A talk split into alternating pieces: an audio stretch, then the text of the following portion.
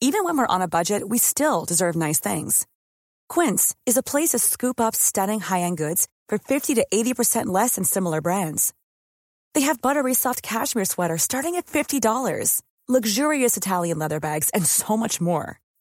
Plus, Quince only works with factories that use safe, ethical, and responsible manufacturing. Get the high-end goods you'll love without the high price tag with Quince.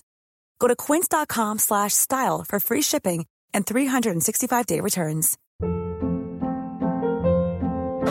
Hold up. What was that? Boring. No flavor. That was as bad as those leftovers you ate all week. Kiki Palmer here, and it's time to say hello to something fresh and guilt-free. Hello Fresh. Jazz up dinner with pecan-crusted chicken or garlic butter shrimp scampi. Now that's music to my mouth. Hello Fresh. Let's get this dinner party started. Discover all the delicious possibilities at hellofresh.com.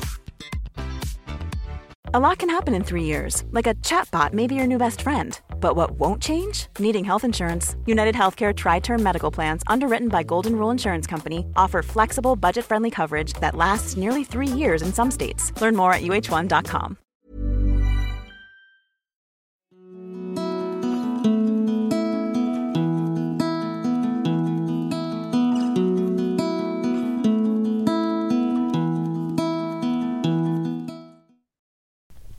Sylvie, vous êtes docteur en biologie moléculaire et la fondatrice de l'Institut suisse des sciences noétiques. Claude Charles, vous êtes psychologue clinicien dans ce même institut. Plus spécialement psychothérapeute. Et psychothérapeute, très bien. Vous êtes tous les deux les auteurs du livre Connexion, dans lequel vous avez interrogé neuf personnes triées sur le volet, sélectionnées pour leur capacité à se connecter à l'invisible, sans aucune pathologie psychique décelée au préalable, bien sûr.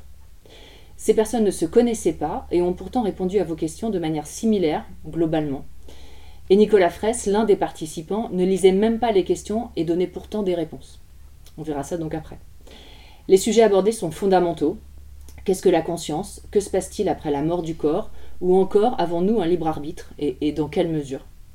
En plus de ces entretiens extraordinaires, vous apportez un grand nombre d'informations scientifiques sur ce que nous connaissons à l'heure actuelle de notre réalité, permettant de faire des liens cohérents entre ce que vous disent ces personnes et ce que la science découvre aujourd'hui petit à petit.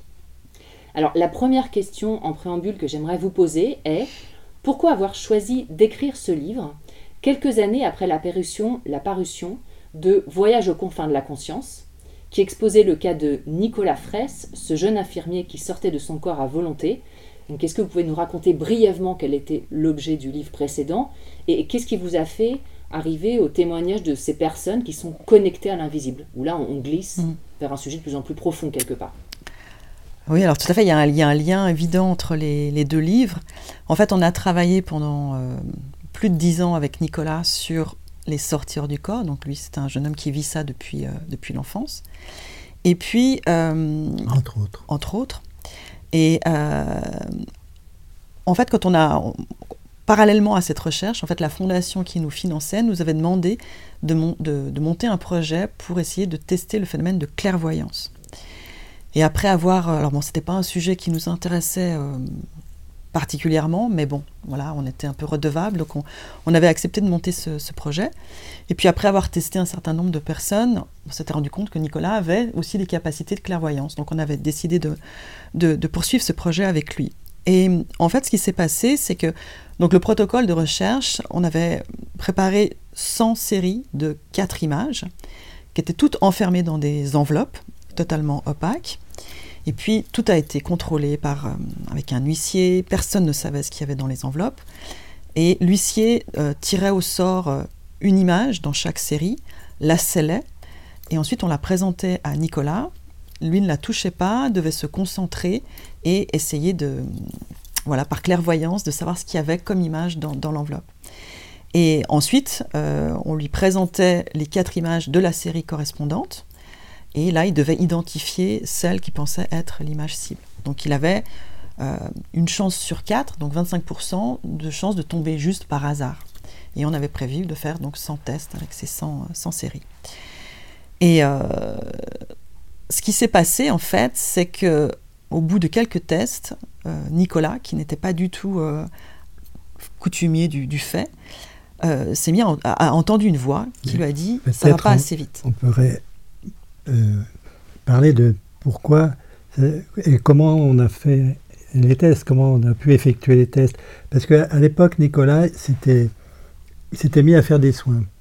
Donc il avait un petit cabinet avec une table de soins et, il soignait les gens qui venaient comme ça au niveau énergétique.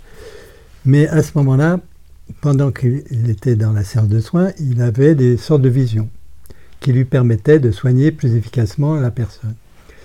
Et on ne savait pas trop comment euh, procéder avec Nicolas, puisqu'il avait fait déjà des tests qui ne marchaient pas forcément très bien de ce niveau-là, de clairvoyance. Mais on, a pensé que si on restituait la, même organisation, peut-être il aurait une façon de percevoir un peu mieux, entre autres peut-être avec certaines visions. Donc on l'a installé ici avec une table de soins et on s'est mis à mettre, euh, le lendemain il y avait les tests officiels, on s'est mis ce soir-là, il faut vraiment qu'on trouve quelque chose pour que ça marche. Donc on a, on a installé cette table et on a mis l'enveloppe sur la table. Et on lui a dit, ben tiens, tu vas tu vas travailler comme si cette enveloppe, c'était quelqu'un qui, qui... Un patient, en fait. Voilà, qui a besoin de, soins. Euh, c'est ce qu'on a fait. Et finalement, Nicolas, à ce moment-là, a dit Ah, c'est marrant, c'est bizarre, j'entends une musique disco. Et j'ai des visions, je vois un policier, un indien, je comprends pas trop. Un cowboy. Alors on a dit Bon, bon, nous, on savait plus ou moins quelles images on avait. On a dit Ok, on arrête le test, et on a ouvert l'enveloppe, et c'était les Village People. Et là, on a dit, ça y est, c'est banco, on va procéder comme ça demain. Et c'est là qu'on a commencé. Oui, parce que ce que j'ai pas dit, c'est qu'en fait, avec Nicolas, on avait, on avait à peu près 30% de réussite, comme avec d'autres personnes qu'on avait testées. Donc par rapport aux 25% dû au hasard, c'était déjà pas mal, mais on se rendait bien compte que c'était pas comme ça qu'on allait euh, révolutionner, la, voilà, la, science. Euh. donc voilà, on, s'est dit, il faut trouver peut-être une technique qui lui correspond mieux pour augmenter la, probabilité de, de, de enfin, les chances de réussite. Et puis donc, donc tout d'un coup, il, il a, donc au 7 ou 8e test, il entend cette voix qui lui dit ça va pas assez vite. Et euh, bon, d'abord, il a eu très peur, euh, il voulait tout arrêter, on a dit non, on va continuer. Euh. Et puis à partir de là, il a reçu voilà, des informations par clairaudience, donc on voulait tester la clairvoyance, mais c'est devenu de la clairaudience, des informations qui lui ont permis de faire son, choix très très facilement après parmi les quatre images et il a obtenu 79% de réussite, ce qui est absolument incroyable pour ce genre de, de, test quoi. Et, euh, et c'était vraiment étonnant parce que d'abord c'était des, c'était des petits textes un petit peu énigmatiques, comme des, des énigmes à résoudre. Euh, ensuite, c'est devenu des textes très poétiques avec des rimes. Enfin, c'était vraiment très beau. Et c'était vraiment un, phénomène très étonnant. Enfin, nous, ça, à, vivre, c'était vraiment. Euh, on sentait qu'il se passait quelque chose de, de, très surprenant qui, qui, nous dépassait un petit peu. et, on procédait toujours de la même façon. Hein. Il y avait la table de soins, il y avait l'enveloppe posée dessus, et lui se concentrait sur l'enveloppe, et puis à ce moment-là, il recevait des textes qu'il écrivait. Et en fait, une fois que ces tests ont été terminés, on a eu envie de continuer à poser des questions, en se disant, on va peut-être poser des questions qui sont un petit peu plus intéressantes que qu'est-ce qu'il y a dans une enveloppe. Donc on avait préparé une série de questions un petit peu plus pointues. Mais on avait toujours fait le même système, on les enfermait dans des enveloppes, elles étaient scellées, on les mélangeait, et on en posait une devant Nicolas. Donc euh, nous-mêmes, on ne savait pas ce qu'on lui posait comme question. Et lui, à partir de là, s'est mis à recevoir des textes très profonds, euh, alors beaucoup plus longs, là on avait des fois une demi-page, voire une page à quatre, et des textes vraiment d'une beauté et d'une profondeur spirituelle assez, euh, assez étonnante. Donc on était vraiment euh, très très perplexe avec ça. Donc on a raconté ça dans notre euh, deuxième livre, Voyage au confins de la conscience, parce qu'on s'est dit qu'est-ce qu'on doit en faire, on ne peut pas garder ça pour nous. On ne savait pas trop ce qu'on attendait, mais voilà, on en a parlé. Et à la suite de ça, il y a beaucoup de gens qui nous ont contactés pour nous, pour nous raconter qu'eux aussi vivaient ce, type de phénomène. Bon, on le connaissait déjà, on avait déjà des, on connaissait déjà des, gens témoignages, voilà, qui, vivaient ça, mais là, on s'est rendu compte qu'il y avait beaucoup de gens qui le, qui le vivaient, enfin plus qu'on ce qu'on pensait. Et petit à petit, on, on, s'est senti comme poussé à, écrire ce, livre. On s'est dit, mais il faut en faire quelque chose. C'est pas arrivé par hasard. C'est trop étonnant ce, phénomène. Donc probablement qu'on doit, on, doit essayer de, faire un peu le ménage dans tout ça parce que c'est quand même un thème qui est, qui est très euh, délicat. Je veux dire, il y a beaucoup de, hein, ça fait très new age, ça fait très ésotérique. Il y a beaucoup de n'importe quoi aussi dans, dans, dans ce domaine-là. Et on s'est dit, bah, peut-être qu'il faut qu'on essaye de, d'essayer pas de rationaliser, mais de, de, de voir ce qu'on peut en dire vraiment d'un point de vue objectif, rigoureux. Voilà, qu'est-ce qui ressort de tout ça? Est-ce qu'on peut faire une étude? Et là, on a eu l'idée de, euh, de monter une étude en, voilà, en, prenant neuf personnes qui vivaient le phénomène, alors qu'on a vraiment euh, trié sur le volet euh, selon un certain nombre de critères, et en se disant, si effectivement elles sont en contact avec une, une source qui est dans une dimension qui n'est qui n'est pas la nôtre et qui est plus ou moins omnisciente, logiquement, aux mêmes questions, elles devraient toutes apporter les mêmes réponses. Si elles apportent des réponses complètement différentes, bon, bah, ça peut commencer à nous faire douter de la réalité du phénomène, ou se dire, bon, c'est leur imagination, etc. Et, euh, mais par contre, si on a des réponses cohérentes, euh, voilà, il y, y, y, a peut-être quelque chose qui, qui, est intéressant. Et donc on est parti avec, euh, avec cette idée. C'est pour ça qu'on voilà, est parti dans cette étude. Comment est-ce que vous avez sélectionné les huit autres personnes, euh, en plus de, Nicolas Fraisse, pour cette... Euh, quels étaient les critères? Comment vous avez... Euh, j'imagine que vous avez vérifié qu'elles n'avaient pas de pathologie psychique, ce genre de choses. C'est-à-dire, on n'avait pas forcément de, critères bien définis, on avait des connaissances des gens qu'on on savait déjà aptes à, faire ce genre de, de test.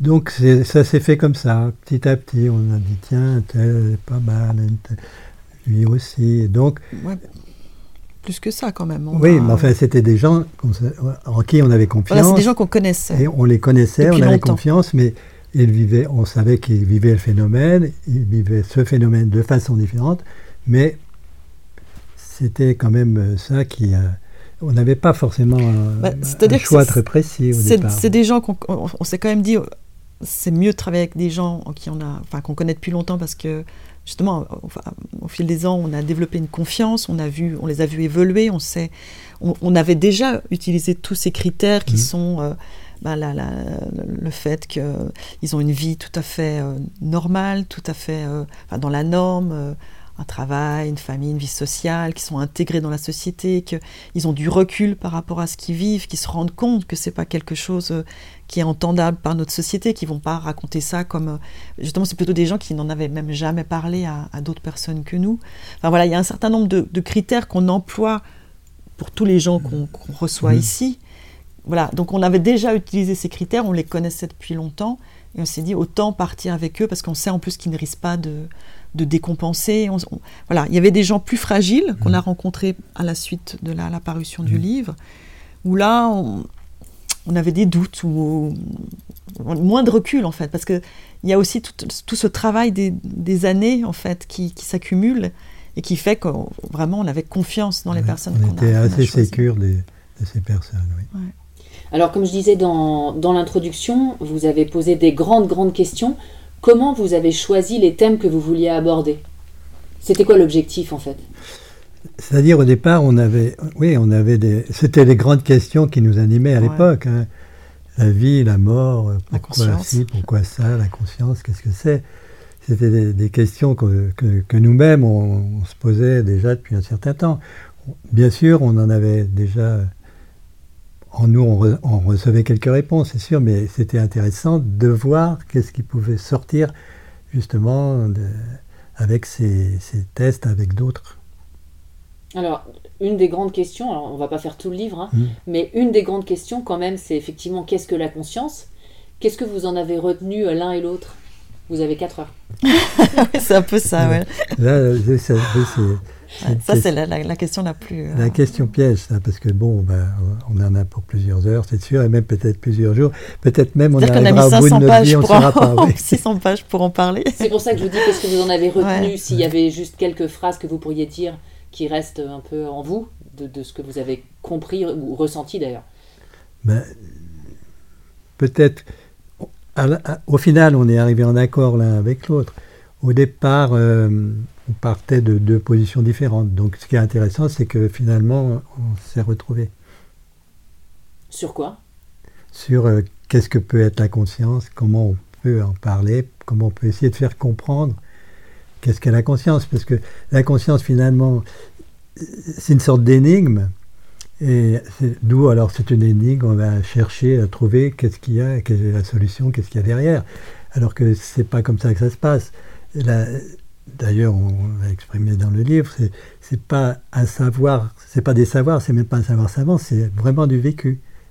Et la conscience, c'est une appréhension par le vécu et non pas par des savoirs. Donc c'est vraiment un mystère à vivre, quelque chose qu'on peut mettre, qu'on peut connaître, que chaque être humain peut connaître, puisque chacun vit un, accès à la conscience et même représente la conscience. Ouais, c'est peut-être la, la, chose qui, enfin, un des messages euh, principaux du livre, c'est que euh, finalement, ces grandes questions qu'on essaie d'aborder scientifiquement, il y a un moment où la science, elle va, elle va buter. Parce que la conscience, c'est comme la, la, conscience qui veut s'observer elle-même avec des outils. Objectivement, c'est alors qu'on est dedans, c'est complètement. Enfin, il y a un moment où c'est juste pas possible.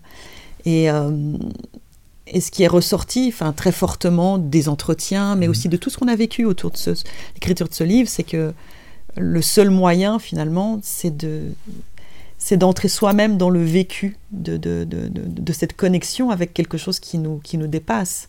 Et cette conscience, c'est tout en fait, elle est partout, euh, c'est tout, c'est à la base de tout, à l'origine de tout. Mais que c'est pas quelque chose qu'on peut démontrer scientifiquement ou qu'on peut même expliquer avec des mots. Mmh. C'est quelque chose qu'on doit vivre dans des petits moments. Des fois, ça peut être des petites euh, expériences très fugaces dans la vie, mais qui vont nous renseigner beaucoup plus que n'importe quelle euh, démarche intellectuelle. Mmh. Mais pour vous, la, la conscience euh, n'est pas une émanation du cerveau comme ce qu'on nous explique non. non. non. Bon, tout, tout agglomérat de, de, particules a de la conscience et génère, donc génère de la conscience. On peut penser que le cerveau, quelque part, génère une forme de conscience. Euh, la preuve, si, lors d'une sortie de corps, le, le, le, le corps continue de respirer, de vivre, de sang circuler. Donc il y a, c'est ça aussi que, qu'on peut voir, c'est qu'il y a des niveaux de conscience, des consciences différentes. Il y a une conscience globale, on pourrait dire, mais à l'intérieur de ça, il y a plusieurs façons dont la confiance peut s'interpréter et se faire voir et se, révéler. Mm. C'est-à-dire que nous, on avait, on avait déjà quand même euh, cette vision d'une conscience unique. Enfin, pour nous, là, toutes nos recherches, que ce soit sur les expériences de mort imminente, sur les sortir du corps, nous faisaient vraiment déjà euh, pencher pour ce modèle d'une conscience unique qui n'est pas produite par le cerveau. Ce, enfin, cette étude euh, nous a juste confirmé euh, voilà, cette, cette, théorie, puis a été beaucoup plus loin dans, dans la façon de développer cette, cette idée.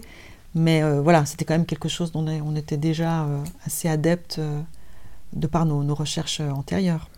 On peut même aller très très loin parce que une plante génère de la conscience aussi.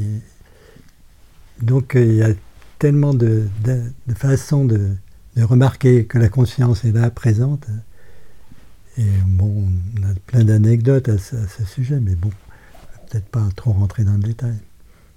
Euh, donc à travers les différentes personnes à qui vous posez toutes ces questions, il y a des moments à chaque fois où vous demandez à qui vous parlez. Et on voit dans les réponses d'ailleurs qu'il y a des différents niveaux de réponses. Il y a des réponses, comme je disais, de Nicolas Fraisse qui sont effectivement très éthérées, très magnifiques, très conceptuelles et en même temps pas pratiques au quotidien. Oui. Ça nous aide un, pas vraiment. Un peu abscons parfois. Exactement. Oui. Et d'autres, pour le coup, qui peuvent vraiment nous aider dans, dans des choix importants qu'on doit faire dans la vie, etc. Pour vous, c'est qui ces différentes strates à qui vous vous adressez? Comment vous l'avez perçu, vous? Bah, ce qui était intéressant d'ailleurs, c'est quand on leur a posé clairement la question qui, qui est de vous en fait. Euh, euh, ils se sont pas définis. Là, là. Alors, c'est pas toujours le cas. Il y a des gens qui canalisent des fois des entités qui ont des noms. Enfin, il y en a un parmi les neuf quand même qui, mmh. qui a un nom. Mais sinon, euh, ils se sont définis comme des. C'est comme des formes d'énergie qui sont dans des dimensions, on va dire, plus, plus éthérées, où il y a, il y a moins la notion d'individu euh, séparé, où il y a moins, où la matière est certainement beaucoup plus subtile. Euh, donc, où ils sont pas vraiment, ils parlent en nous souvent, donc comme s'ils étaient plusieurs, mais qu'il n'y a pas justement vraiment de, de limite entre eux. Euh, donc pour nous, on voit ça comme euh, une conscience unique qui ensuite va se, se, différencier en, en, énergie plus individualisée. Puis ça va, ça va aller, ça va descendre, enfin descendre, hein, c'est toujours des mots qui sont à prendre avec beaucoup de précaution, mais ça va aller vers de- des, formes de, plus, en, oui. voilà, de plus en plus individualisées jusqu'à nous qui sommes voilà, des êtres faits vraiment de matière solide et qui, sont, qui sommes totalement euh, des individus euh, séparés. Oui. Et euh, Oui, donc il peut y avoir plusieurs interprétations sur qui émet et par qui reçoit, c'est clair, c'est les personnes qu'on a choisies, mais qui émet. Donc suivant leur euh, capacité ou leur façon d'être, ils vont percevoir des choses différentes. hein. Donc ce que vient de dire Sylvie, il y a des plans très subtils, mais on en a qui, qui vont nommer euh, des, des guides, par exemple. Mais on a vu aussi, puisqu'on en a mis le témoignage dans le livre, euh, un journaliste qui était prisonnier dans- comme un otage, lui, il- il- les voix sont venues l'aider à, à vivre son, son incarcération. Et ils elles se sont définies, les voix. Elles ont dit, on- nous sommes des anciens euh, êtres incarnés, et euh, maintenant on s'est groupé, je sais pas, une sorte d'égrégore peut-être, pour aider. Et elles venaient l'aider, elles lui, elles lui ont parlé, elle a entendu les voix. Bon, on a mis le, le témoignage dans Et le livre. Et c'est vrai qu'on a l'impression que c'est comme s'il y a une espèce de gradient. Et quand on est dans des formes très, encore très individualisées, ben, les messages sont plus pragmatiques, sont plus, euh, plus faciles à comprendre. Et puis plus on s'approche de quelque chose de justement euh, où tout se confond un petit peu, où c'est des formes d'énergie qui Mhm. sont plus proches de cette source que, dont tous parlent. Et plus là, les messages sont abstraits, parfois même abscons. Et où, où à ce moment-là, il faut juste les, les lire et se Se laisser Comme se imprégner, laisser imprégner, mettre ouais, en se mettre en résonance et, et ne pas forcément chercher, chercher à les comprendre euh, intellectuellement. Et des fois, c'est autrement. On, on arrive tout d'un coup à. On a l'impression qu'on les comprend. euh, Voilà. C'est au-delà des mots. Il se passe quelque chose au-delà Voilà. des mots, en fait. Ça, ça- ça parle à la partie supérieure de notre être. Ça ne parle pas à notre intellect. C'est vraiment euh, c'est presque une musique.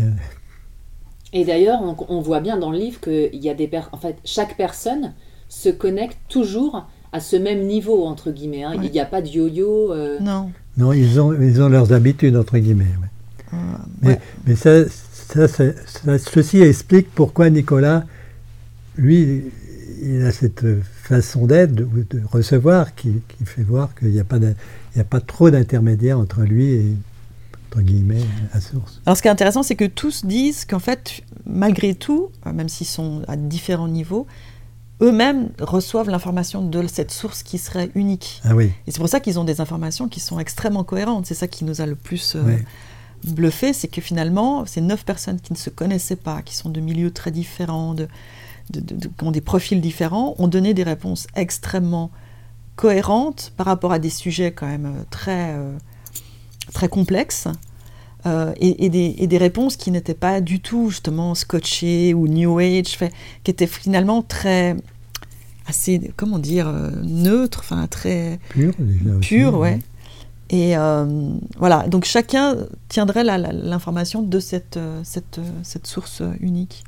hmm, qu'on aurait appelé Dieu il y a encore quelques temps et aujourd'hui Ah. dont on enlève la catégorie Ouais. religion. hein. Ouais, bien Ouais. sûr. Alors après, c'est vrai que chacun met le nom qu'il veut, mais c'est vrai que Dieu, tout, ça- tout de suite, ça donne une connotation religieuse. Et là, on n'est pas là-dedans du tout. Oui. On n'est pas dans ce... D'ailleurs, c'est une question qu'on a posée à ces personnes, À savoir? à savoir euh, qui est Dieu, qu'est-ce que c'est, s'il pouvait nous donner une explication justement cohérente avec euh, ce que les êtres humains appellent Dieu. Et alors, qu'est-ce que vous en avez retenu? Bah, c'est un peu ce qu'on a dit là, en fait. Ouais. C'est euh, voilà, c'est que Dieu, c'est une représentation humaine de quelque chose, d'un concept. c'est un concept humain, en fait, de quelque chose Ouais. qui est au-delà de, de ça. en l'être fait. humain a créé Dieu à son image, Mm. c'est pas l'inverse. Mm. Donc euh, après, euh, Dieu, il y, y a Dieu pour l'être humain, mais il y a toutes les déités, alors tout ça, il y a tout un, il y a tout un parcours euh, qui, qui peut s'expliquer euh, avec les capacités des êtres humains ou de certains de capter justement des entités, ou, euh, tout ce jeu d'entités qui, qui entoure les êtres humains depuis l'aube de l'humanité, hein, et qui, euh, certains les perçoivent, vont les, les appeler comme ci, comme ça. euh, après, euh, il y a une sorte de logique après à ce qu'il y aurait euh, une source qui vient recouvrir et, tout ça, voilà, bon, le concept de Dieu est, sorti de là, oui. Mais bon, pour tous, c'est quand même la source maîtrise qui crée, qui crée, qui crée. Hmm. Alors ce qui est intéressant, c'est que, enfin ce qui a été très intéressant pour nous, c'est que justement Nicolas, qui lui, donc avec qui on a, on a continué à utiliser ce système de chaque question était enfermée dans une enveloppe, scellée, etc. Tout était mélangé. On, lui posait une question. Donc nous-mêmes ne connaissions pas la question au moment où on lui posait. Lui ne connaissait pas la question et il a réussi. Enfin, il, a reçu des réponses qui étaient aussi totalement cohérentes avec les huit autres, autres personnes. Ce qui était, pour nous était vraiment important parce que c'est comme si ça validait parce que les autres personnes on aurait pu, enfin voilà, les, on aurait pu se dire bon ben ils ont quand même une imagination très fertile et puis par hasard tous bon, on, voilà, on peut, essayer de rationaliser, euh, même si voilà, c'est des gens qui, qui, ne sont. Certains n'étaient pas du tout ouverts à la. Enfin, ne connaissaient rien dans le domaine de la spiritualité, ne s'intéressaient pas du tout à ça avant que le phénomène se produise. Mais bon, on aurait pu essayer de se dire, bon, bah voilà. Mais Nicolas, voilà, lui ne connaît pas les, les questions et a des réponses qui sont cohérentes avec, avec les autres. C'est ça qui était quand même très intéressant. Et lui, justement, c'est lui qui a les réponses les plus. Euh, les plus abstraites, et on a l'impression que lui, il se connecte directement euh, à la source, en fait. Qu'il n'y a pas du tout d'intermédiaire, que c'est... Voilà, et qu'on comprenne qui pourra, c'est un, peu, c'est un peu ça. Mais en même temps, elles sont très très fortes. C'est les réponses qui sont pour nous... Euh, oui. Ce qui est amusant chez Nicolas, c'est qu'il reçoit par, par lui, il appelle ça un concert de voix, c'est auditif, donc il, écrit vite ce que ses voix lui disent, il doit se dépêcher même, parce que elle répète pas, temps mort. Hein. répète pas comme il dit. Et lui, après, il, apporte le texte, et lui, il ne sait pas ce qu'il a écrit. Il, a une vague, subtilité, mais il ne sait pas. Non. Donc, euh, il est une sorte de, relais. ouais. de relais. Euh, les autres aussi, mais lui, c'est une sorte de relais euh, anonyme, je dirais presque, entre l'émetteur il est, il est, une sorte de récepteur de, quelque chose. De...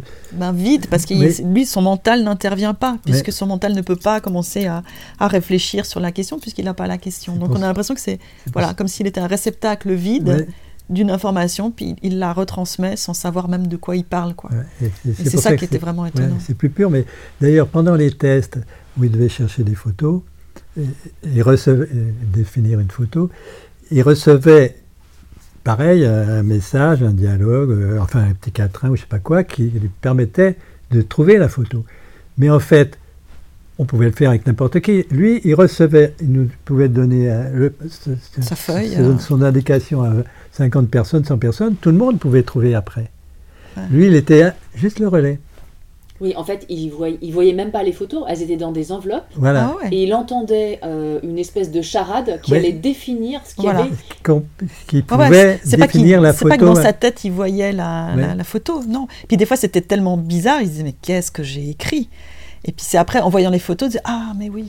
Alors c'est pour ça que, quelque part, il n'y a pas eu 100% de réponse juste, parce que lui, il avait des lacunes dans la compréhension de certains trucs.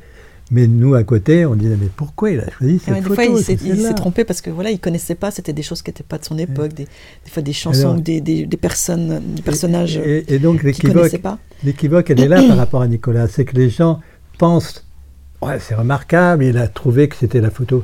Mais non, ça c'est anecdotique. Ce qui est remarquable, c'est qu'il capte, ce message qui permet à n'importe qui de trouver la photo. Sachant que lui, parfois, ne sait même pas de quoi il parle. Exactement. Il, Peut, il, Peut, chanter, c'est ce qu'on voit dans le, livre précédent, il peut entendre un air d'une musique qu'il ne connaît pas, qui va parler à tout le monde parce que tout le monde connaît le film, mais lui ne connaît pas le film. Voilà, exactement. Et il nous la chante, et nous, et nous on peut dire, euh, voilà, c'est... Euh, c'est le film, euh, c'était le film, exactement.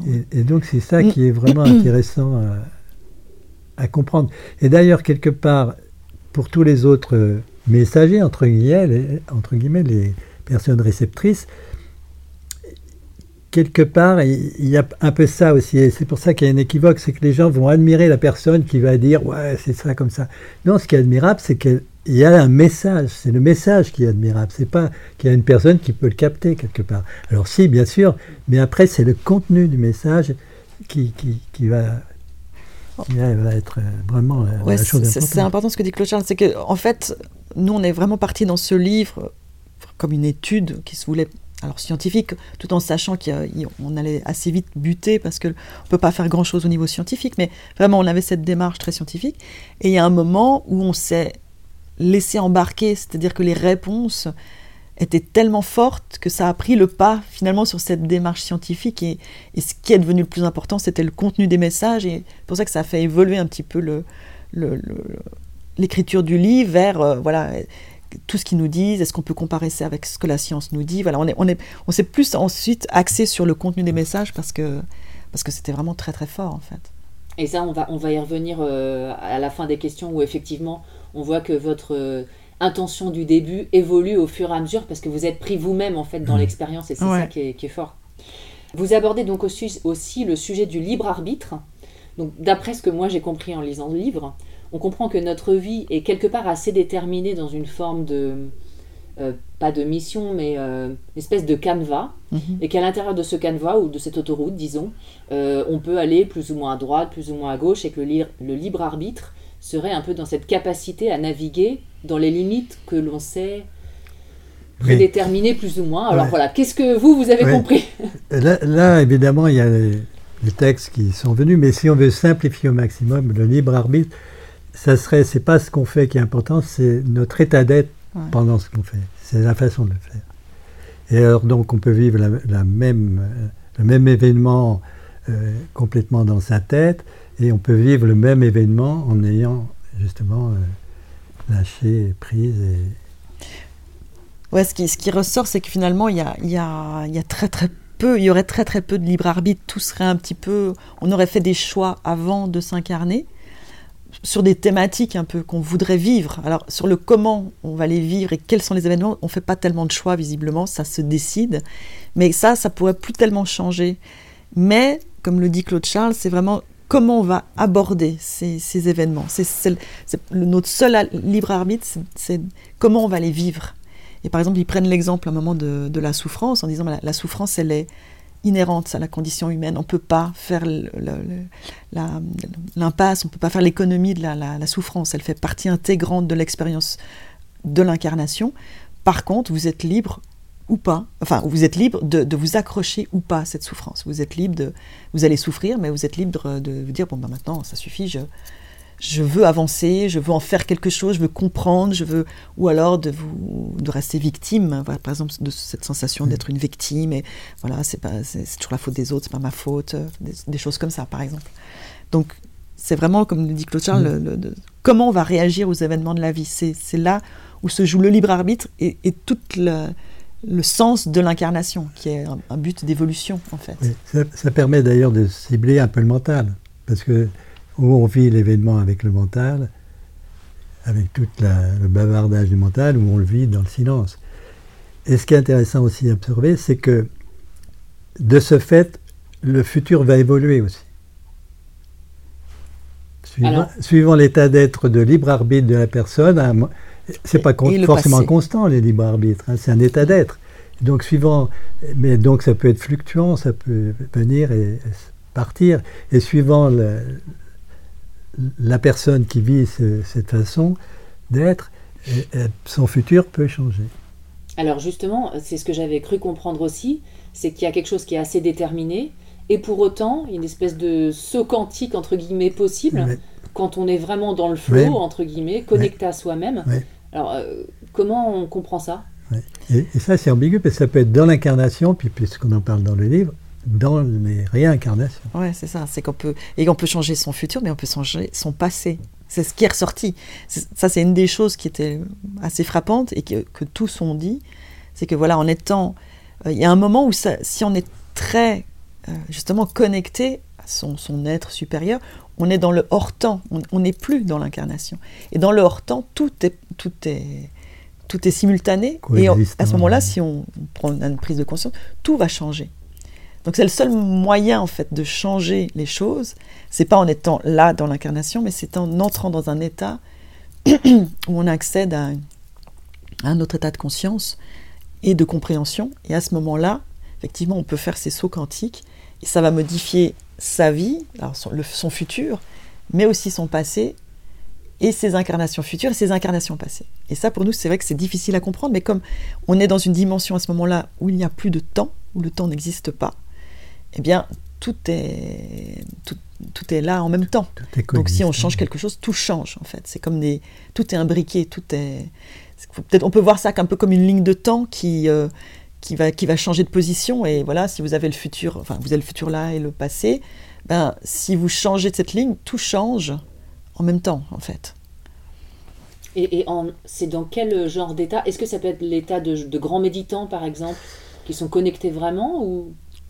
Oui, c'est-à-dire aussi, le genre humain est très varié, donc il y a des personnes qui vont très facilement euh, réaliser, comprendre et réaliser ce vécu, mais beaucoup vont, vont passer à côté. Hein.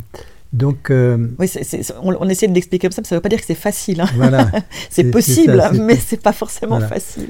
Parce que justement, c'est un état.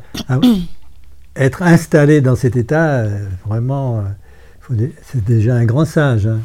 Donc c'est quelque chose qui peut venir euh, d'une façon variable chez, chacun. Mais il peut y avoir des moments, ça peut être des, des moments, des moments. alors perception ça, juste. Ça, peut être euh, ce qu'on peut atteindre à travers la méditation, mais on peut, vous pouvez aller dans la, nature, puis par moments vivre une expérience de, je sais pas, il se passe quelque chose, vous sentez que vous accédez à autre chose, vous avez des, ce qu'on appelle l'insight aussi, vous avez des compréhensions, vous avez une espèce de Compréhension instantanée, oui. Ça peut, ça peut se passer dans le quotidien, hein, dans, dans, des choses assez banales. Euh, le tout, c'est d'être vraiment connecté à, à soi, d'être dans l'instant présent, d'être euh, à l'écoute de ses ressentis, d'être. Euh, oui, alors ça, ce qui est intéressant, ce que, que j'ai en train de dire, c'est lui, c'est que on revient au basique du basique de l'évolution de l'être et qu'on va retrouver ça dans toutes les formes de thérapie. C'est-à-dire, il y a le mental et c'est ça le grand, le grand en même temps, c'est notre plus sympa ennemi et notre ennemi, je ne sais pas quoi, mais on est incarné peut-être pour euh, prendre conscience du mental et à travers le travail qu'on peut faire pour le mettre de plus en plus au silence, parce que c'est lui qui fait tous les bruits, qui brouille tout, qui fait tous ces bavardages, voire plus, eh bien, dans le silence, là, on va accéder à ce qu'il nous cache, en fait. Donc, c'est la base du travail thérapeutique. Le mental est un obstacle à la compréhension. A lot can happen in the next three years. Like a chatbot may your new best friend. But what won't change? Needing health insurance. United Healthcare Tri Term Medical Plans are available for these changing times. Underwritten by Golden Rule Insurance Company, they offer budget friendly, flexible coverage for people who are in between jobs or missed open enrollment. The plans last nearly three years in some states, with access to a nationwide network of doctors and hospitals. So, for whatever tomorrow brings, United Healthcare Tri Term Medical Plans may be for you. Learn more at uh1.com. Hey, I'm Ryan Reynolds. At Mint Mobile, we like to do the opposite of what Big Wireless does. They charge you a lot, we charge you a little. So naturally, when they announced they'd be raising their prices due to inflation, we decided to deflate our prices due to not hating you. That's right. We're cutting the price of Mint Unlimited from $30 a month to just $15 a month. Give it a try at mintmobile.com slash switch. $45 upfront for three months plus taxes and fees. Promo for new customers for limited time. Unlimited more than 40 gigabytes per month. Slows. Full terms at mintmobile.com. C'est lui qui fait tout, un truc. Et de l'autre côté, dans le silence, à ce moment-là, on rentre dans un autre état qu'on ne peut pas comprendre, pas le concevoir intellectuellement, si en le vivant. Et c'est pour ça qu'en thérapie, c'est ça, tant que la personne n'a pas vécu concrètement ce qui se passe, ça peut être très fugace quand le mental est silencieux, on va dire, n'est plus actif, juste observateur, à ce moment-là, beaucoup de choses se révèlent et tout change. En fait, quand la, personne se libère. Quand le, mental euh, se, dissout un peu, c'est la conscience qui, apparaît à ce moment-là. Justement, comment vous le définiriez le mental? Parce que dans les milieux un peu spirituels, ça semble être euh, le diable incarné. Pour autant, on en a quand même un peu besoin. on en a complètement besoin. ça fait partie de l'incarnation. Sinon, ça n'aurait pas de sens non plus si on n'avait pas de mental. C'est paradoxal le mental. Voilà, c'est ça. Bon, après, on peut rentrer peut-être dès maintenant dans des trucs plus, plus subtils, c'est-à-dire l'incarnation sur Terre, elle est, importante par rapport justement à la prise de conscience du mental, parce que la, densité des choses est plus forte, la densité de la matière peut-être, ou, justement des choses un peu moins, subtiles, je dirais, et plus on est connecté avec ce- ce- cette partie un peu plus dense, plus on peut faire un travail concret sur la, la matière, sur le, ce, qui est, ce, qui est, ce qui se révèle. Sinon, dans, dans des plans très subtils, c'est- trop euh, subtil, justement, on ne peut pas bien capter. Mais est-ce qu'on pourrait dire que le mental, c'est aussi la somme de tout ce qu'on a euh, Ah bah. appris, compris de manière cognitive, Ah bah. on va dire, depuis notre enfance? Ah ben, depuis notre Tous enfance, et peut-être, les croyances. puisqu'on parle de réincarnation aussi, depuis peut-être longtemps. Mais le, le- le- voilà, le mental, il est, il est né- il est nécessaire. Et en même temps, pas indispensable. Enfin, en même temps, voilà, faut- c'est ça. C'est lui en même temps qui nous permet de faire ces compréhensions. Ouais. Voilà, il faut vivre ces expériences, mais après pour pouvoir les, les- vraiment les intégrer, le mental est nécessaire en même temps. Ouais. Donc, mais il faut qu'il qu'il se mette de côté un moment pour qu'on puisse faire cette expérience. Mais après, pour pouvoir l'intégrer et la comprendre Ouais. vraiment, il faut qu'il soit là. Donc euh, voilà, mais c'est pas du tout la bête noire à chasser. Hein.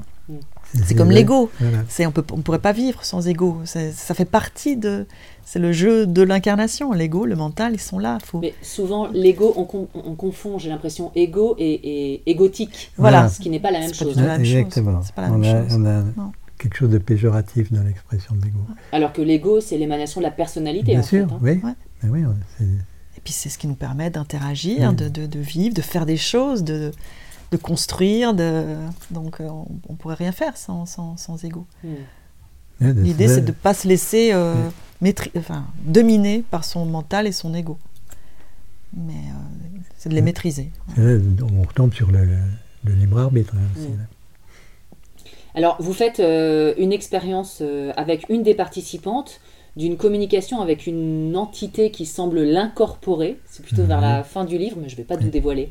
Avec Karine, oui. Vous êtes totalement bouleversé pendant l'expérience, à tel point qu'à un moment, vous arrêtez de poser des questions. Donc, euh, moi, en tant que lectrice, j'étais un peu frustrée parce que je ne savais pas ce que vous ressentiez. Donc, euh, qu'est-ce que vous ressentiez à ce moment-là? Ah, c'est difficile de mettre des mots. oui. c'est ambigu, oui. C'est, je sais pas, il s'est passé quelque chose. euh, c'est pas la seule fois. hein, D'ailleurs, pendant d'autres entretiens, on a, on a eu quand même souvent des ressentis de, de présence, de la pièce se- transformait. Il y avait quelque chose qui se, qui se, qui, se- qui descendait, qui se posait. Et là, on, on est entré dans, dans, dans, dans un état plus, plus subtil, Plus, où- plus transcendé. ouais, plus de, de, de, de compréhension. Il y a un moment où justement la compréhension, elle vient parce que on vit C'était plus intellectuel. c'était plus intellectuel. Mais on a l'impression qu'on a les réponses. Et où on n'a plus besoin de poser de questions parce qu'on on est, la, on est la réponse. Je ne sais pas comment dire. On, on la vit, donc on, on- voilà, on, on est dans un état de. ben, je pense que. Alors, c'est en, en tout petit, mais ce que par exemple, les personnes racontent dans une expérience de mort imminente où, donc, où elles ont accès à cette lumière, où elles, elles sont toutes les réponses. Elles disent elles ont, elles ont toutes les réponses à toutes leurs questions. Voilà, alors là, je pense que c'est une expérience qui est très très forte. Là, c'était en moins fort, mais c'est un peu ce genre d'état qu'on peut avoir aussi en méditation, où on entre dans un état de, de plénitude aussi, où on a, euh, on a accès à une sorte de On connaissance. avait accès à la sagesse. Voilà. Et en même temps, euh, quand vous revenez, vous pouvez pas dire du, vous pouvez pas mettre ça en mots. Vous pouvez, mais sur le moment, vous êtes juste comblé par les. Vous avez l'impression que vous savez, vous avez tout compris, quoi. C'est, très difficile à. Une forme d'expansion de conscience, un peu? Pourquoi pas, oui. Ouais. Et en même temps, on était bien là. On Mhm. était Ça vraiment se bien passait dans la justement pièce. exactement euh, là, ici. Et puis un état de bien-être, d'euphorie, de. Ça aurait pu durer des heures. Il y a un moment, euh, ben, c'est eux qui ont mis fin parce que nous, on Ouais, était malheureusement, bien. on a arrêté. C'est, c'est eux qui ont dit que, que elles fatiguaient et qu'ils n'allaient Voilà, pas pouvoir rester. Mais euh, nous, on est, euh, on l'a raccourci dans le livre, mais ça a duré quand même assez longtemps. Ouais. hein. Ça, ça dure, je sais pas, il y a une Mais heure faut, où on n'a pas, pas posé dire de questions. eux, c'est oui, quelque c'est quelque chose, chose. voilà. Ouais. Oui, non, je dis eux, c'est vrai, quelque chose qui est exprimé. parce qu'avant, elle était connectée avec des entités individuées. Et tout d'un coup, son expérience a, a muté dans autre chose. Hmm. Et là, on, on- on s'est rendu compte que finalement, c'était peut-être euh, ça le but de toute cette aventure, parce que pour nous, on l'a vraiment vu comme une aventure, on s'est laissé embarquer là-dedans, et que l'idée, c'était de, voilà, nous amener à cette euh, compréhension que que, que, que Qui pour n'avait com- rien à comprendre. qu'il n'y avait peut-être rien à comprendre, que toutes les questions, c'était peut-être un petit peu des prétextes pour, euh, pour, pour dire ben, il faut vivre cet état et qu'on peut le vivre. euh, On le dit toujours, il n'y a pas. Il n'y a pas besoin de faire 10 heures de méditation par jour, il n'y a pas besoin de prendre de substances euh, psychédéliques, il n'y a pas besoin de faire du tambour. a- Ça peut se vivre vraiment très simplement dans le quotidien, dans, en allant marcher dans la nature, en allant, en étant en contact avec ses ressentis. Il peut se passer plein de choses en fait. On retombe sur le Et zen là, en on- ce moment, parce que c'est vraiment euh, l'attitude zen d'être là, ici maintenant, dans chaque acte. Parce que là, on n'a rien fait, par exemple. On a- juste été extrêmement en- dans un état de disponibilité. On était extrêmement présent à ce qui se passait et attentif à ce qu'on ressentait. Et voilà, et on a vécu quelque chose de très fort, qui est très difficile à mettre en mots. Oui, parce qu'il n'y avait plus de questions en nous, donc euh, la réponse était là, mais c'était une réponse à des questions qu'on ne se posait pas. C'est ça qui, était ambigu. C'était un état d'être. C'est un peu comme si euh, on n'avait pas. Oui, il n'y a pas de questions, puisqu'on était au-delà des, des questions, on était dans la réponse. Et donc, voilà, c'est un petit peu a pas de notre, mental. euh, ouais. On s'est dit peut-être qu'on nous a. Voilà, on, c'est peut-être on nous a amené à ça pour qu'on essaie de le, re- le retranscrire dans le livre pour que les, les gens puissent euh, aussi. À ce moment-là, on c'est pour ça qu'on dit il faut, il faut quand on lit ces textes, c'est dans, dans les entretiens, il faut. Il y a un moment, il faut, il faut même si on comprend pas, c'est pas grave. Il faut se laisser euh, juste imprégner. Puis même si on ressent quelque chose, ben on laisse. euh, C'est presque une histoire de voilà, résonance. on laisse résonner. C'est comme si on écoute euh, un morceau de Bach, on est, on est en résonance avec Ouais, ça. on n'essaie pas de le Ben, comprendre voilà. intellectuellement. On commence C'est pas à analyser les notes. euh, Exactement, ouais, c'est vrai. Parce que dès que l'intellect est là, c'est ambigu, il y a le mental qui joue. De toute façon, dès qu'il y a le mental, dès qu'il y a question, il y a- c'est le mental. hein. Et donc voilà, donc on est parti d'une démarche très scientifique pour arriver à un constat qu'on avait déjà plus ou moins fait, mais qui là s'est vraiment avéré Mhm. euh, encore plus, euh, plus évident, c'est que quand on touche à ces domaines, la science, euh, en gros, elle est larguée. Ouais. Elle peut pas aller, elle peut plus aller dans ces domaines parce que justement la science, elle, elle, euh, elle procède dans le, ra- le raisonnement, l'intellect. Alors on peut faire plein de choses, hein, c'est pas du tout pour dénigrer la science, ça- nous permet de faire plein de choses. Mais pour toucher à ces grandes questions, il y a un moment, il faut dire bon, ok, on lâche ça, on lâche le mental et on va dans, dans ces, dans ce, on plonge en fait à l'intérieur de soi, dans ses ressentis, dans ses, dans son essence en fait. Que- quelles ont été les réponses qui vous ont, donc chacun, qui vous ont le plus marqué euh, lors de, de cette grande aventure euh, qui a été euh, de recueillir tous ces, ces témoignages? Quelque chose, là, bah, un peu spontanément, j'ai envie de dire. Qu'est-ce qui vous a peut-être surpris, euh, bouleversé, touché? Euh, bah, alors, ce qu'on a dit avant, l'histoire du temps, là, cette histoire de, temps où tout peut se réactualiser un petit peu dans, l'instant, ça c'était quand même quelque chose qui était assez, assez fort. Et puis, euh, il y a tout ce qui est dit par rapport à la mort qui, était, euh, qui, qui va beaucoup plus loin que ce qu'on entend en général. Par exemple, on parle beaucoup des, expériences de mort imminente, où ça donne une vision assez C'est-à-dire, nous, stéréotypée de, de la mort. à travers tous les témoignages qu'on reçoit, on, on a déjà certaines, euh, certaines idées, entre guillemets, par rapport à tout ça. Et là, on a eu des confirmations. Ouais. Et encore plus de... de- Là, ça, mis encore plus d'ouverture. Et, et par rapport à la mort, donc justement, ça, ça va beaucoup plus loin. En... en- Et ce qui est dit, en fait, c'est que après la mort, de nouveau, tout est possible. C'est-à-dire que, en fonction de son état de conscience au moment de mourir, on va pas aller au même endroit. Voilà, il y, a- plein, plein, plein de dimensions, de plans différents, et euh, on va pas tous vivre la même chose. D'où l'importance de la préparation aussi à la mort et qu'on ne fait pas du tout en Occident, alors que par exemple en Orient, en tout cas dans certaines traditions comme le bouddhisme, ils passent leur vie à se préparer à ça.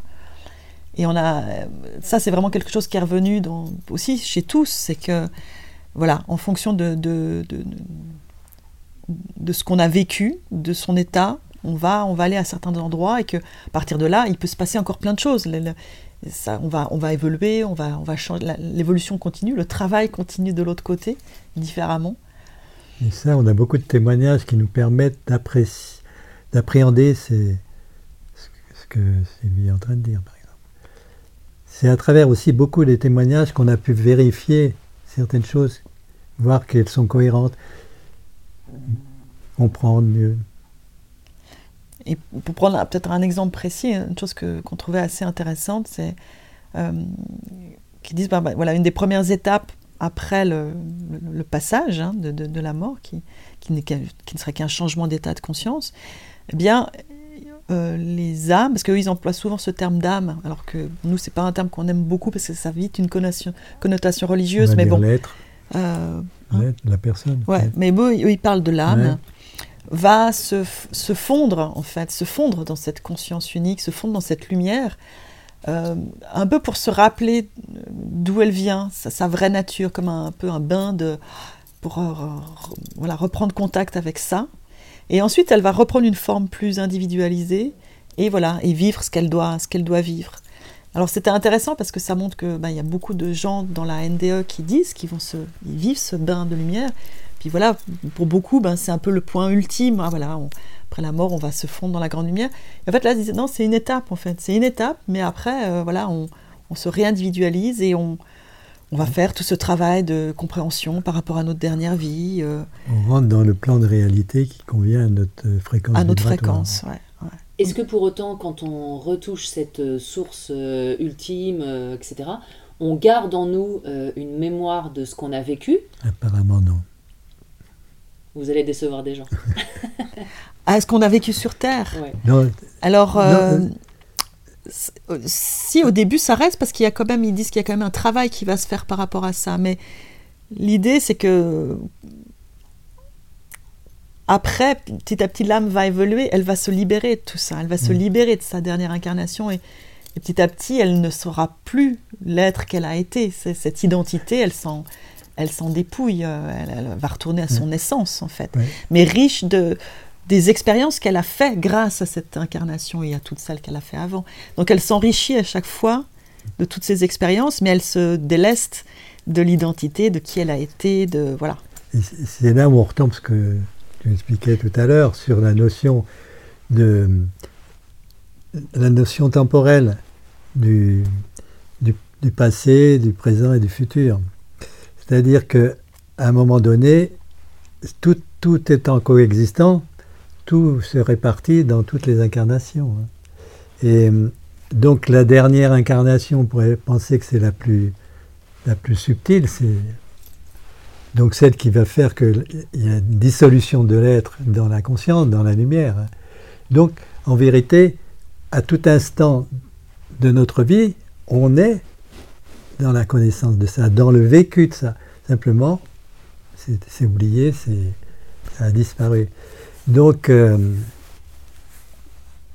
c'est- pas facile à comprendre avec le cerveau, hein, mais tout est déjà là. Chaque être, euh, vous, elle, moi, on est déjà, Ce qu'on saura plus on est plus déjà, euh, dire. f- ref- on vient de la conscience et, Et on on est refondu déjà là-dedans. Ouais. Et on fait un petit parcours entre les deux.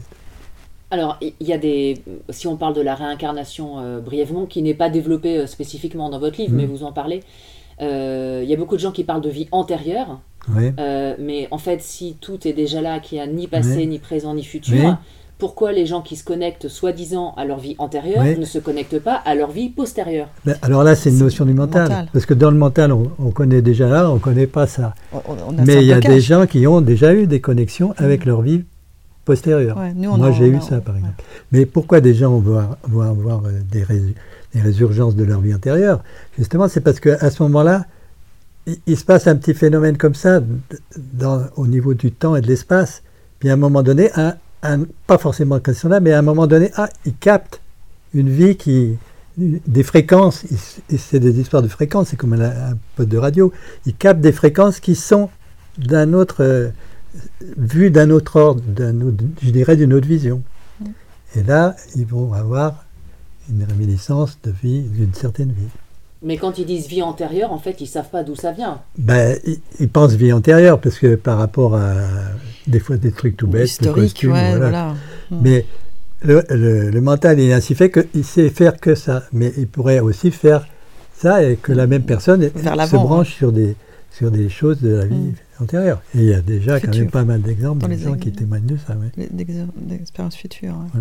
C'est c'est toute une, vision aussi, parce que c'est là où le mental est, utile. Il crée, il crée cette, réalité en, quatre dimensions, mais elle existe parce que le, mental existe parce qu'il l'a créé.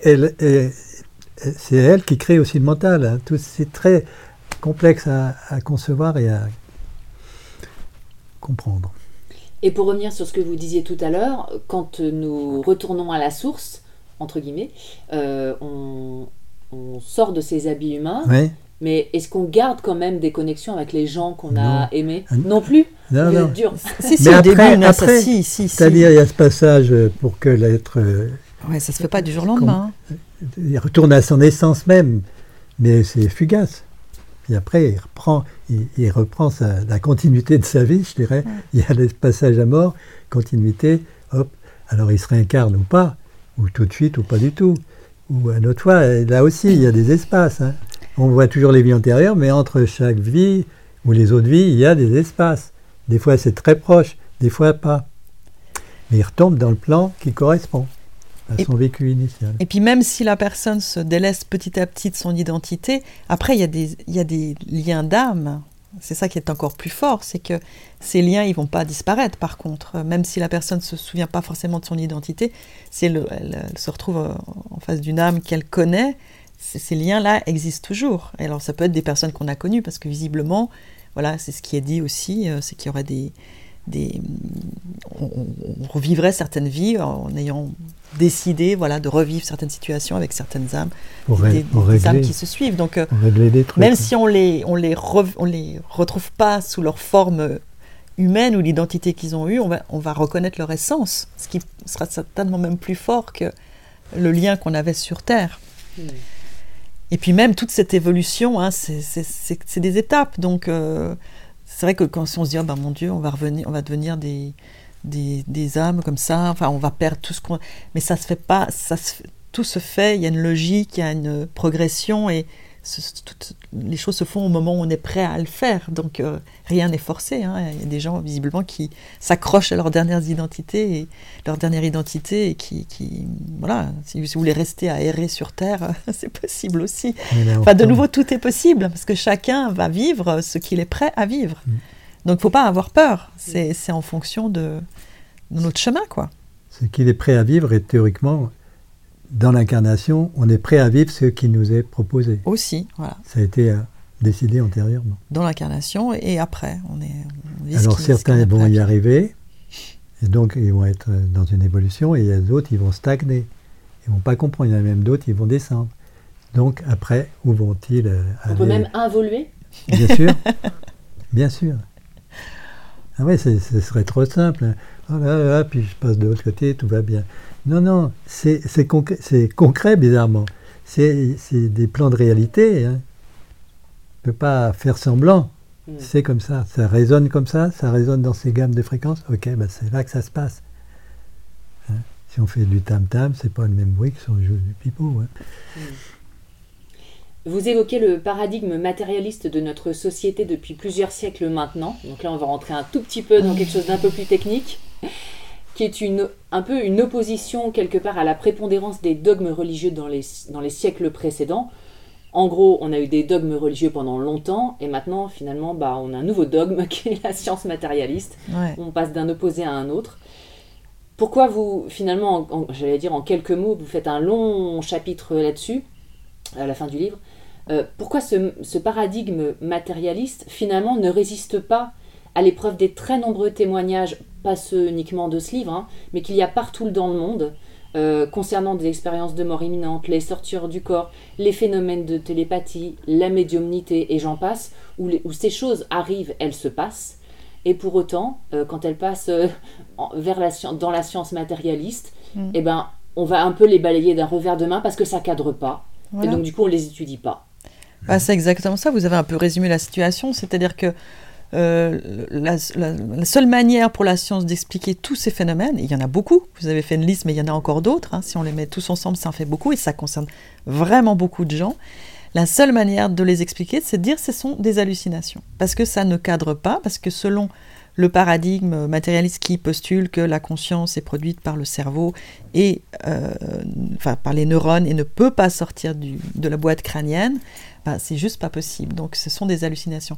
Or, toutes ces études, alors celles qu'on a menées euh, sur les sortir du corps avec Nicolas, tous les témoignages de NDE, les témoignages de médiumité, enfin tous ces témoignages vont à l'encontre euh, de ça.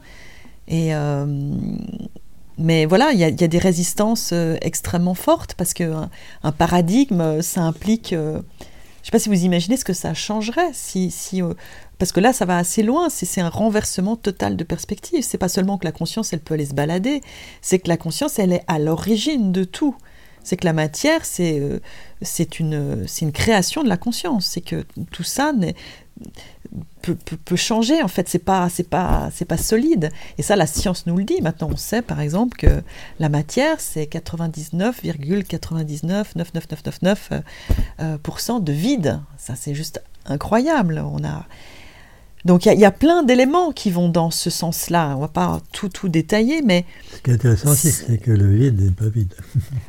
voilà, voilà. Mais euh, euh, si vous voulez, maintenant il y a, y a plein d'éléments. C'est comme si ce, paradigme matérialiste, il se fissure de partout. Mais voilà, on, on essaie de le tenir, on s'accroche, on s'accroche, et, et, ça c'est connu hein, dans le passé, quand il y a eu des changements de paradigme, plus on avance vers le moment où le paradigme va s'effondrer, et plus il y a des résistances qui sont fortes. Et puis il faut, euh, il faudra peut-être encore 100 ans pour que pour qu'on fasse euh, le changement.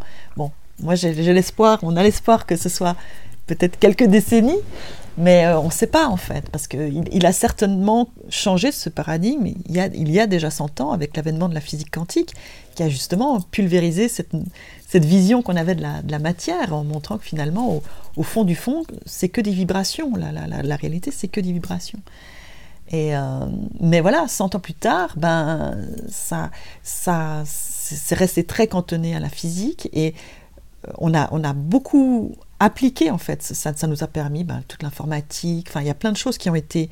Euh, on a utilisé ça pour, pour plein de développements, on va dire technologiques, mais au niveau des fondements philosophiques, qu'est-ce que ça impliquait pour notre réalité? Ça pas du tout. Euh, le pas n'a pas été fait. Ça a commencé maintenant à un petit peu. Euh, dire, la, physique quantique a, commencé à être utilisée dans les autres sciences, hein, comme en chimie, en biologie, ça commence, etc mais c'est encore très, euh, voilà, au début, non, non, mais ce qui est valable pour le monde quantique, pour les, les, les, les cellules, euh, les, les cellules, excusez-moi, les, particules subatomiques, ne peut pas être euh, valable pour le monde vivant, parce que c'est pas du tout les mêmes échelles, c'est trop lourd, c'est trop chaud, etc. Enfin bon, il y a plein de... Puis maintenant, voilà, on commence à ouvrir, mais ça n'a pas du tout, cette révolution, on sent qu'elle est elle est, vraiment encore en cours, alors que ce, paradigme il continue à se, fissurer. Et, alors, euh, et même dans les sciences classiques, il y a plein d'anomalies et de choses qui ne peuvent pas être expliquées avec le paradigme matérialiste. Un paradigme, c'est un modèle de la réalité qui, est cohérent avec l'ensemble des, connaissances qu'on a. Le problème, c'est qu'un paradigme, il nous enferme. Parce qu'à partir de là, la recherche ne va poser ces questions qu'à l'intérieur du paradigme ne va développer des expériences qu'à l'intérieur du paradigme et ne va analyser les résultats qu'en fonction du paradigme. Donc en fait, on est complètement enfermé dedans. Et euh, c'est très limitant. Alors oui, on pense que la science, c'est que des personnes qui ont un esprit euh, euh, curieux, qui sont prêts à tout remettre en question d'un jour à l'autre. Et non, en fait, c'est des humains et ils ont besoin de se rassurer. Et quand on pense que quelque chose est à peu près sûr, ben, on a envie de, on n'a pas envie de le lâcher. En fait, on a envie de, on s'y accroche. C'est le monde scientifique. Ceci dit, le monde scientifique, c'est aussi très variable, très varié. Oui, euh, bien sûr. Puisque, euh, oui, il y en a, il y en a qui sont accrochés. Euh, à leur truc que comme des moules après un rocher, puis il y en a d'autres, euh, voilà, ça y est, bien sûr. ils, vont s'ouvrir. Oui, là on schématise aussi forcément un petit peu. Ce qui est hein, intéressant de voir aussi, c'est qu'au cours des millénaires, les peuples antiques avaient des perceptions qui sont de l'ordre de la physique quantique d'aujourd'hui, ou même des peuples actuels comme les, mettons, ils ont été beaucoup abîmés par la civilisation, si, mais les aborigènes d'Australie, par exemple, ils savent communiquer avec la matière, ils savent être dans, dans la matière, par, par le vécu. Il y a des peuples comme ça euh, qui, qui, ont gardé les, sens, les connaissances intuitives mm. par le vécu. Or, en Occident, hein, même, même avant la, période actuelle de la science, il- tout était un peu bloqué. Alors les religions ont beaucoup joué aussi parce qu'elles ont établi des dogmes. Et ça c'est vrai, ça c'est pas vrai. Bon, le- la science a, a des gens qui sont bien coincés dans leur truc, mais dans les religions aussi. hein. Donc, Et puis il y a euh, des gens très pas- ouverts euh, voilà. de côté aussi. Donc il faut pas jeter le, Le bébé avec l'eau du bain, ouais. Non, non, puis de nouveau, nous, on, c'est pas qu'on rejette Oui. la science du tout. hein. Moi, je, je viens de, la, enfin, de, de ce domaine scientifique. et- et même, ça nous a apporté énormément de choses. Même le paradigme matérialiste, euh, il nous a, et alors faut voir aussi a que amélioré nos vies de, de façon euh, considérable. Donc, euh, Et, alors justement, quand on parle des, de ces domaines dans lesquels nous on opère, entre guillemets, ben, là aussi, il y en a qui sont bloqués. mhm. Ils ont trouvé la vérité. Ouais, ils ont vécu une expérience Ouais. et ils ont la vérité. Voilà. Donc on retombe vraiment à la masse humaine, elle a les mêmes qualités, mais aussi les mêmes défauts où, que les gens soient situés. Ouais, il, faut, il faut jamais. Moi, ce que j'en retiens, c'est qu'il faut jamais oublier que derrière euh, un scientifique, derrière quelqu'un de spirituel, il y a un être humain. Voilà. Il a des biais. Mais voilà. avec, ouais, avec- Il a voilà un psychisme qui Ouais. lui est propre. exactement. Et nous aussi, d'ailleurs. C'est pour ça qu'on dit aux gens, mais alors ne nous croyez pas dans ce livre. Nous, on, on vous dit, tout à la fin, on se permet de dire ce que nous, on pense, mais faites-vous votre propre idée. Ouais. Et justement, cherchez ces réponses à l'intérieur de vous. Arrêtez de croire ou de, de suivre les autres. C'est vraiment à l'intérieur de soi. C'est entre soi et soi que ça se passe. Mais voilà, ne, ne nous croyez pas. D'ailleurs, je, je le précise, à aucun moment dans le livre vous dites, vous affirmez des vérités. C'est toujours du conditionnel. Ouais. Et ça, ça, c'est très précieux aussi. c'était important pour nous de. On voulait pas en- euh, piéger un peu le lecteur, on voulait vraiment le laisser libre jusqu'au bout. Puis à la fin, on s'est dit, bon, c'est quand même important que nous, on dise, voilà, nous, ça fait 25 ans ou même 30 ans qu'on est dans, dans ces domaines. Euh, C'était important qu'on dise, voilà, ce que nous, on en, on en retient, et, et c'est notre cheminement Mm. aussi personnel, c'est pas simplement notre cheminement objectif en ayant euh, analysé, étudié tous Mm. ces témoignages, c'est notre, nos expériences personnelles. Mais voilà ce qu'on pense, mais, euh, mais peut-être que c'est faux. C'est- Enfin, C'est notre vérité à nous, mais Ouais. ça ne veut pas dire que c'est la vérité. C'est là d'ailleurs où, où dans le livre d'avant, je trouve que y a on a mis un- une citation d'un truc que je trouve très très chouette et qui, qui excite bien la, vie- la physique quantique, mais en même temps le regard qu'on a sur les choses, la façon de les voir, c'est quand euh, le, le petit prince demande à- au pilote de dessiner un mouton. Alors il- le pilote dessine un mouton comme ci, comme ça. Non, non, le, le petit prince il dit non, non, c'est pas ça. Alors le pilote il en a marre, il met une boîte avec une petite euh, fenêtre, il dit ben, regarde, il est dedans. Et le petit prince prend la, boîte, regarde dedans, il dit ah oui, il est là. Et puis il regarde, il, est- il s'est même endormi. C'est-à-dire, on crée chacun notre truc. Et alors, une dernière question. euh, avec tout ce que vous avez appris et compris et ressenti de cette expérience, mais même de, de ce que vous faites depuis de nombreuses années, avec tous les témoignages et ce que vous faites ici, euh, j'allais dire quels conseils vous pourriez nous donner euh, pour une personne qui a envie de, de mieux se connecter à, à- à tout ça, d'être plus heureuse, d'être plus sur, euh, sur son chemin, de, de ce qu'elle ressent, etc. Qu'est-ce que vous pourriez lui dire? Euh, qui regarde dans la boîte comment est le petit. Ben, c'est des choses qu'on a dit un, petit peu avant. C'est euh, ralentir déjà, moi je dirais. C'est euh, parce qu'on est dans une société on va tellement vite. On est tout le temps en train de courir dans tous les sens. On est tout le temps absorbé par un milliard d'informations.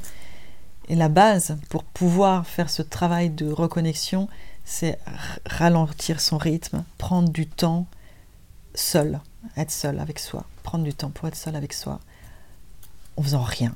Parfois juste rien. On peut méditer, mais si méditer paraît complexe, on peut simplement euh, aller se promener en essayant simplement voilà, d'être dans ses ressentis, d'être euh, ressentir la nature, ressentir les animaux, ressentir euh, des choses très très simples en fait. Être, Mais, dans, oui, Prendre du temps, ça prend du temps en fait, c'est s'off- s'offrir ce temps, voilà. être dans le sensoriel. dans Quand on est vraiment en résonance par le sensoriel, le mental est silencieux. Sinon, on ne peut pas rentrer en résonance. Donc c'est très simple. Mm. Mais c'est difficile. Alors c'est simple, je veux dire, c'est pas compliqué, c'est simple. C'est simple à comprendre. Mais ça veut pas dire que c'est facile. Voilà. C'est- c'est- ça reste compliqué parce qu'on n'est tellement pas habitué à ça que voilà, on, repart- on, on a comme des, des- espèces d'automatismes où on repart vite dans ses occupations, ses pensées et tout ça. Mais c'est quand on prend l'habitude d'avoir des petits moments pour soi chaque jour, très vite on s'y habitue parce qu'on se dit mais qu'est-ce que ça fait du bien en fait? C'est comme des respirations. Puis petit à petit, ben, on, en a, on a envie d'en avoir plus. Et puis, euh, puis très vite, il peut se passer des choses en fait dans ces, ces moments de, de, de, de- de vide, de rien, de, de, silence. De... Mais attention, il ne faut rien chercher. Voilà. Il ne faut pas le faire pour chercher parce que c'est le mental qui est là à ce moment-là. Si on est là, là, qu'est-ce qui va se passer? Il C'est très ambigu. là. Et à un moment donné, c'est extrêmement ambigu. Ouais. Parce que oh, je pense plus, c'est le mental qui dit je vais plus penser. Alors il pense pour dire qu'il pense plus. On arrive à un moment donné, c'est subtil. C'est simple mais subtil. Et finalement, on se rend compte que tout ce qu'on voit dans votre livre et, et ce qu'on découvre dans d'autres euh, livres Mhm. occidentaux convergent, tout- tout- convergent tous vers le même point, ce qui expliquait un peu euh, les traditions hindouistes, euh, etc. Et on, on a l'impression qu'ils le savaient depuis toujours. eux. Ben voilà, Ouais. ils ont mis ça Ouais. en pratique depuis toujours. Enfin, c'est toujours pareil. Il y a Il y a des quelques êtres, philosophes euh, pas tous. grecs aussi, hein, aussi dans nos, des fois dans des, des choses qui nous sont plus proches aussi. hein, finalement, quand on remonte, euh, euh, y a- y a- voilà, il y a des choses qui étaient déjà connues. Voilà, c'est un peu notre société occidentale qui a oublié beaucoup de choses et qui, qui est dans cette espèce de course effrénée. mais voilà, il n'y a pas que non plus l'Orient qui, qui avait ses connaissances. Il faut quand même le, dire. mais un peu partout, le, le mental a quand même é- été bien présent. Même si on regarde en Inde, Bah il, y a ouais. des- il y a une très belle spiritualité là-bas. Mais il y a quand même l'histoire de casse, les intouchables, les machins et tout. Ouais. Donc partout, le mental est venu semer le trouble. Les religions qui Les religions. partout, euh, qui ont un peu. Comment c'est- c'est fou. C'est même assez incroyable de, de prendre du recul et d'observer. Mais en tout cas, si on s'offre ces moments de voilà de de- d'être seul avec soi, c'est un, un cadeau que qu'on se fait, même s'il se passe rien d'extraordinaire. De toute façon, on se sentira mieux. Ça, ça c'est sûr. Là, il y a. Mais par contre, il faut pas le faire une fois par mois. C'est quotidien. Il faut. C'est des petits rendez-vous avec soi quotidiens. En tout Et, cas. et c'est intéressant quand on comprend que c'est le mental qui va générer l'émotionnel, qui va agir sur la circulation énergétique, qui va donc finir par agir sur le physique. hein. Sur- et donc les maladies. Donc voilà, on, on peut repasser vite fait dans le concret. hein. Et pour conclure, donc vous êtes encore sur de nouveaux projets de recherche qu'on ne va pas dévoiler. Ouais. Euh, Secret défense. mais, mais comme vous êtes voilà, sur des sujets qui ne font vendent pas grand chose finalement, vous vendez pas de boissons gazeuses, vous vendez pas de baskets, vous vendez pas de téléviseur, euh, donc vous avez toujours besoin de fonds aussi.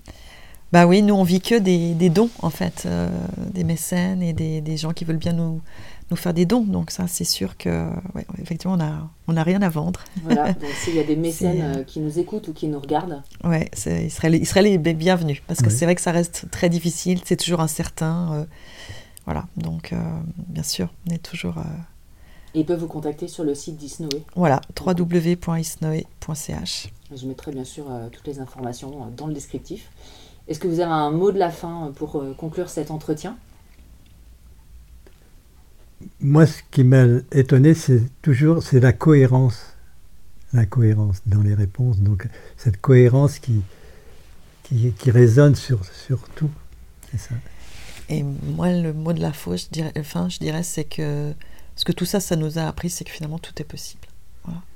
Et puis, peut-être comme dans Et la chanson. quand on commence à élargir et à se, à, à se dire, bah, tiens, peut-être cette expérience, c'est pas une hallucination. bah, alors pourquoi celle-ci, ce serait pas une hallucination? Enfin, ce, ce serait une hallucination. Puis on commence à ouvrir, puis on se rend compte avec ce livre, enfin, et toutes les réponses que finalement, euh, voilà, rien n'est impossible en fait. Et puis, non, moi, c'est le- dans cette chanson, est-ce que, est que ce monde est sérieux? Merci beaucoup à tous les deux. Merci à vous. Merci.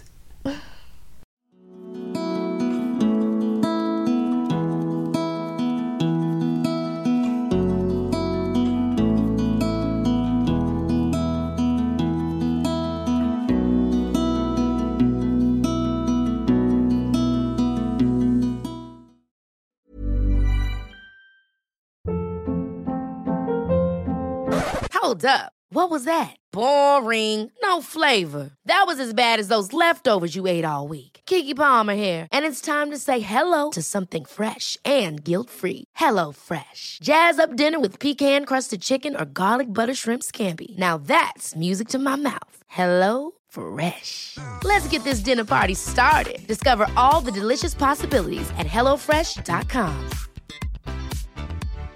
Hi, I'm Daniel, founder of Pretty Litter. Cats and cat owners deserve better than any old fashioned litter. That's why I teamed up with scientists and veterinarians to create Pretty Litter. Its innovative crystal formula has superior odor control and weighs up to 80% less than clay litter.